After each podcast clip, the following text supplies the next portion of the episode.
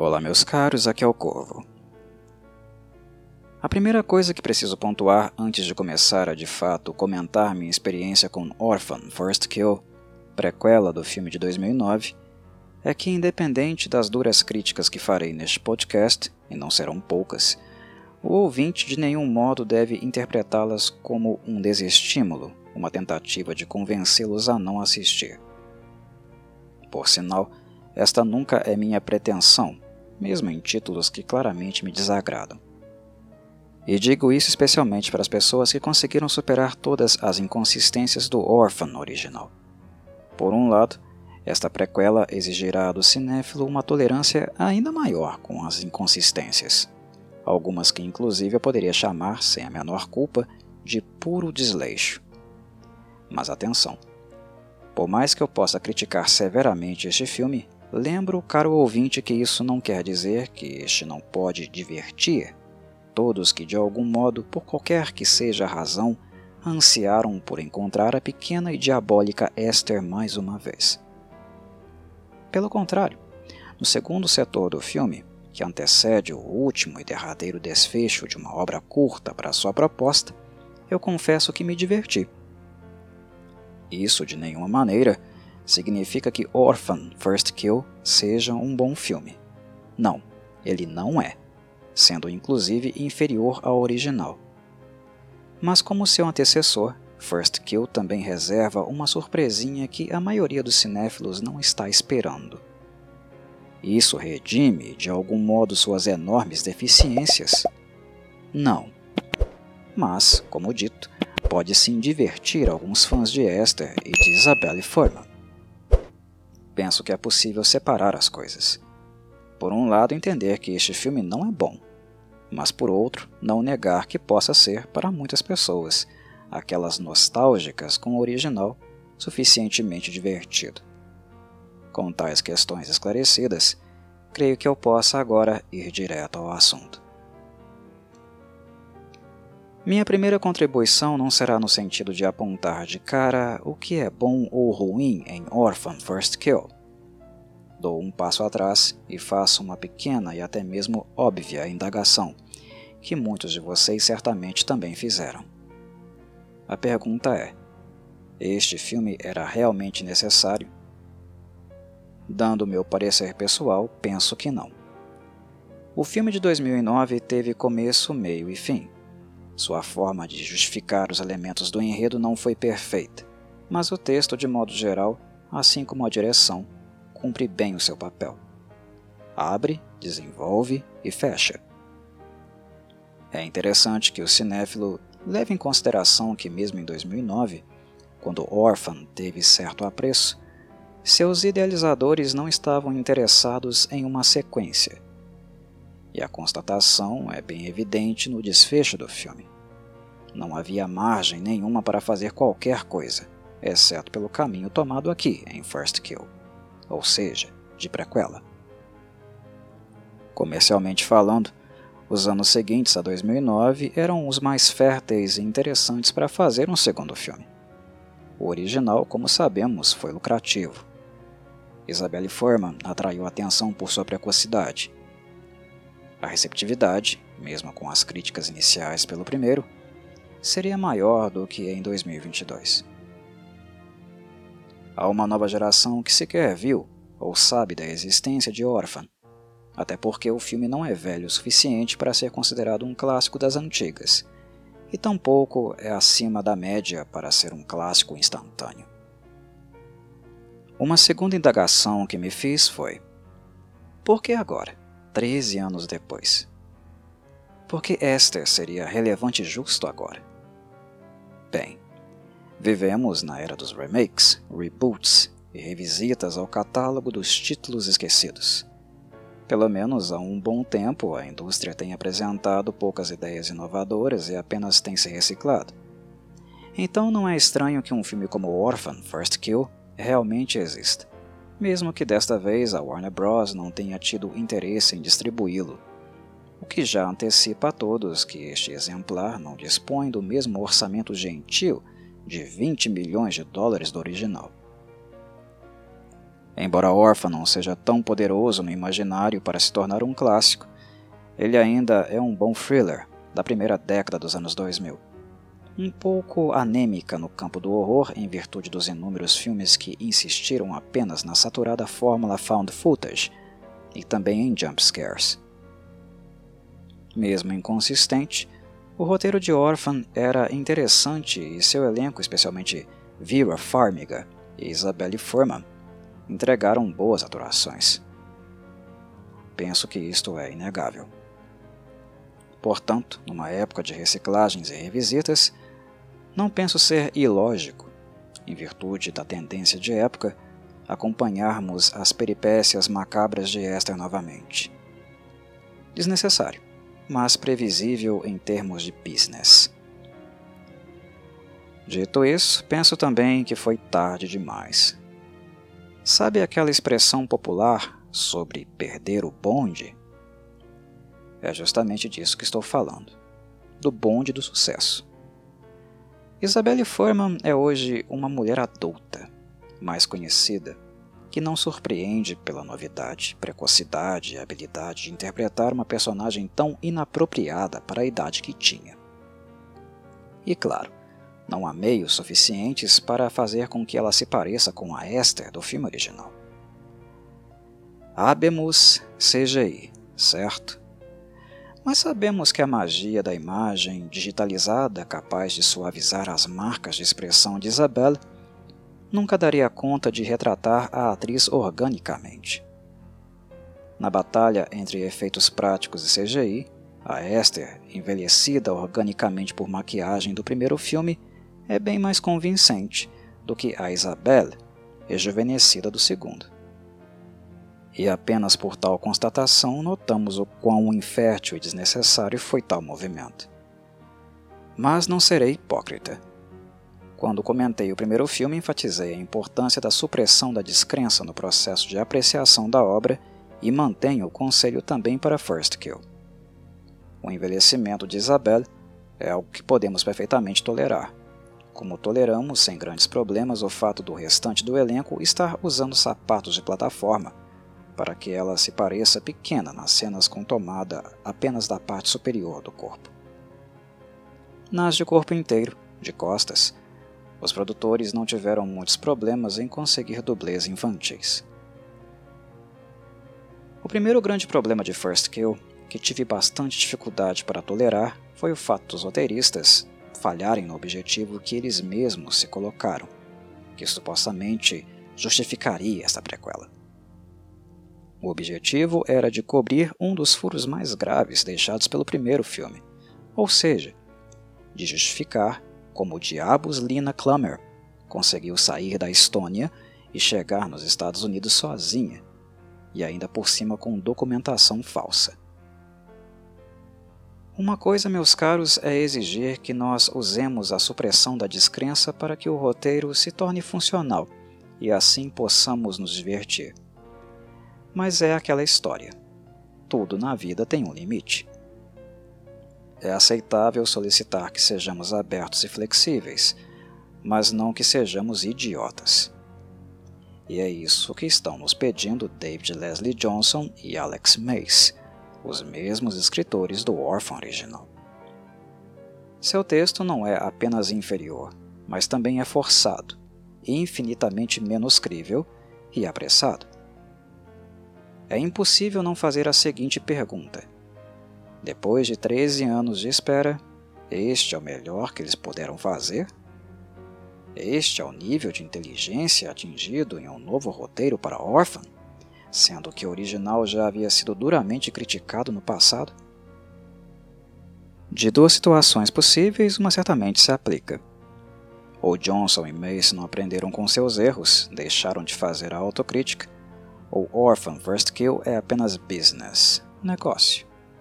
Um filme que os fãs do original se importam muito mais que os profissionais envolvidos, que os roteiristas, passando pela direção e, claro, pelos financiadores. Se eu fosse apostar, apostaria na segunda opção. Não me entendam mal. Embora continue achando First Kill desnecessário, Ainda mais depois de um intervalo de tempo tão grande, eu nunca fui fechado para conhecer as origens de Esther, sua vida prévia à institucionalização, seu cotidiano entre quatro paredes e impossibilidade de perversamente desfrutar da liberdade.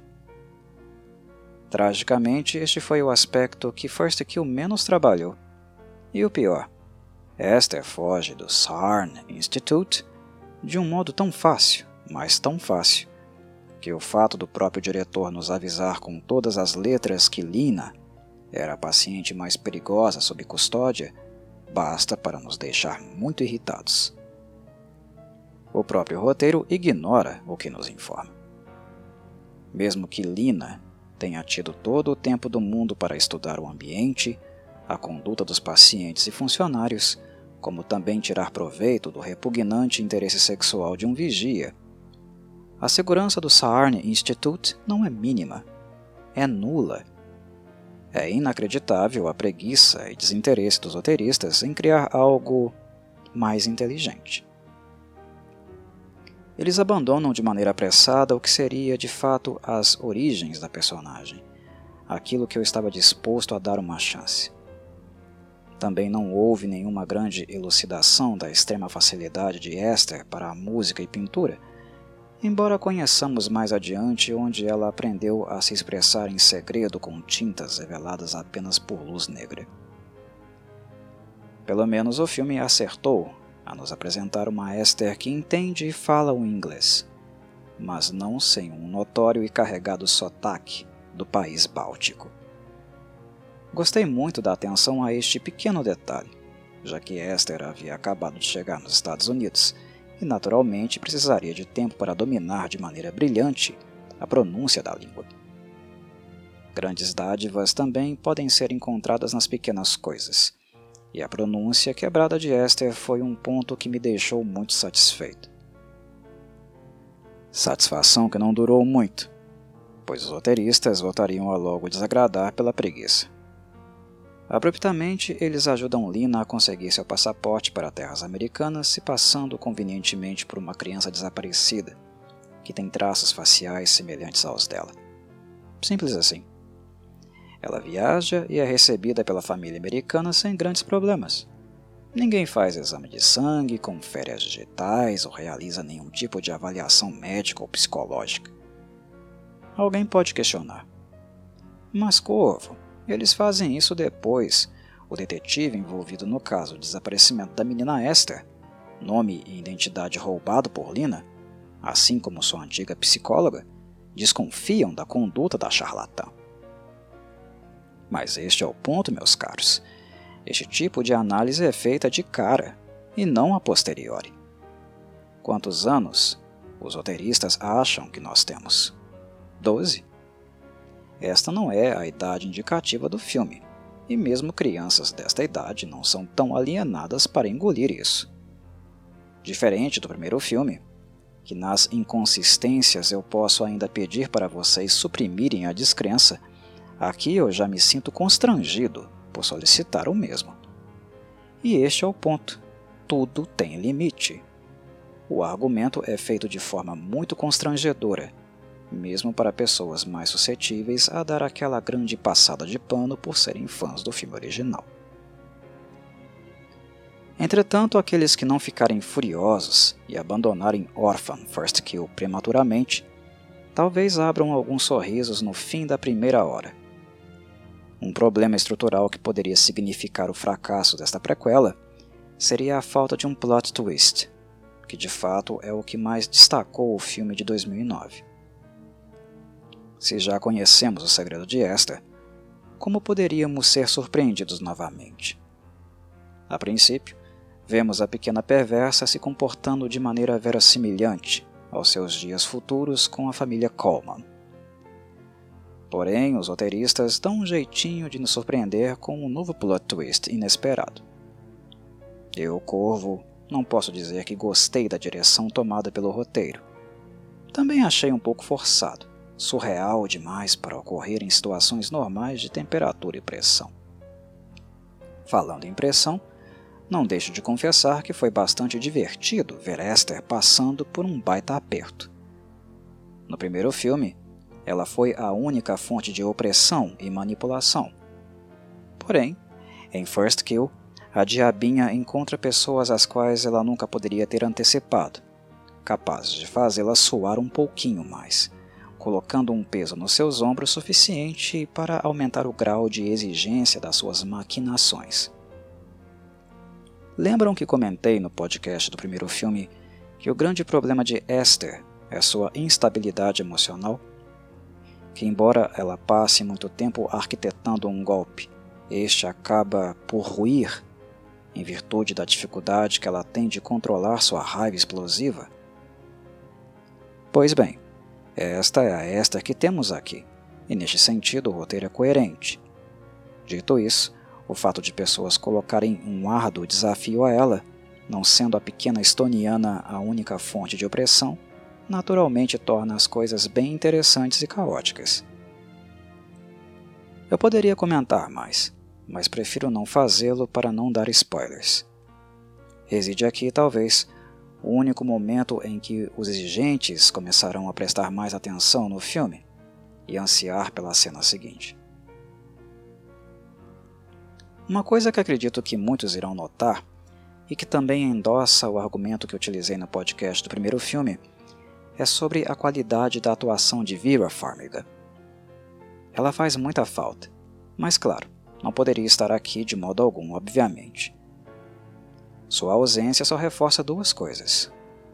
Um, que Farmiga é uma ótima atriz. E dois, que embora Isabelle roube as atenções no original, a atuação de Farmiga está em um nível alto e essencial, criando uma dinâmica emocional muito interessante entre Esther e Kate. Penso que a qualidade e experiência de Farmiga fez com que Isabelle brilhasse ainda mais no original. E o fato do elenco de First Kill não estar à altura de Farmiga, para mim, só endossou tal consideração. E digo isso com todo respeito a Julia Stiles, conhecida por sua participação na série de TV Dexter, que rendeu a ela uma nomeação ao Globo de Ouro de 2010 e ao Emmy de 2011. A própria Isabelle está mais apagada, mesmo adulta e com mais vivência como atriz. Por um lado, o elenco de First Kill não a potencializa como Farmiga, mesmo que o patético John, o marido infiel de Kate, tenha estado lá para exibir toda a sua inutilidade. Por outro, é de se considerar que um roteiro inferior também prejudica uma grande atuação, e penso também ser este o caso de First Kill. Fotograficamente falando, o filme usa um filtro estranho, granulado. Imagino que tenha sido inserido para auxiliar o efeito da CGI, que rejuvenesce, na medida do possível, o rosto de Isabelle Forman. Não acho que ajudou, muito pelo contrário. A fotografia acaba ficando precária em virtude disso. No departamento musical, porém, o filme não apenas agrada, mas ilustra com classe e humor alguns momentos distintos. A habilidade musical de Esther é bem representada em temas como As Estações de Tchaikovsky e A Lullaby de Chopin. Maniac, tema do longa Flashdance de 1933, ambienta um momento muito engraçado do filme, onde Esther foge de carro e curte um momento com óculos escuro, batom e uma tremenda cara de pau quando interpelada por uma policial. E não poderia faltar a clássica The Glory of Love, de Billy Hill, aqui na interpretação de Jimmy Durant, música que se tornou tão emblemática de Esther. Esta conduz os momentos finais, onde a piromania da antagonista ganha os contornos colossais que no original só soubemos por meio de relatos. E isso é tudo. Nada mais tenho a colocar. Novamente, Reforço que este podcast não foi um incentivo ou desestímulo aos ouvintes. E caso tenham interpretado desta forma, recomendo voltar à introdução da minha fala. Um abraço a todos e saudações Corvides.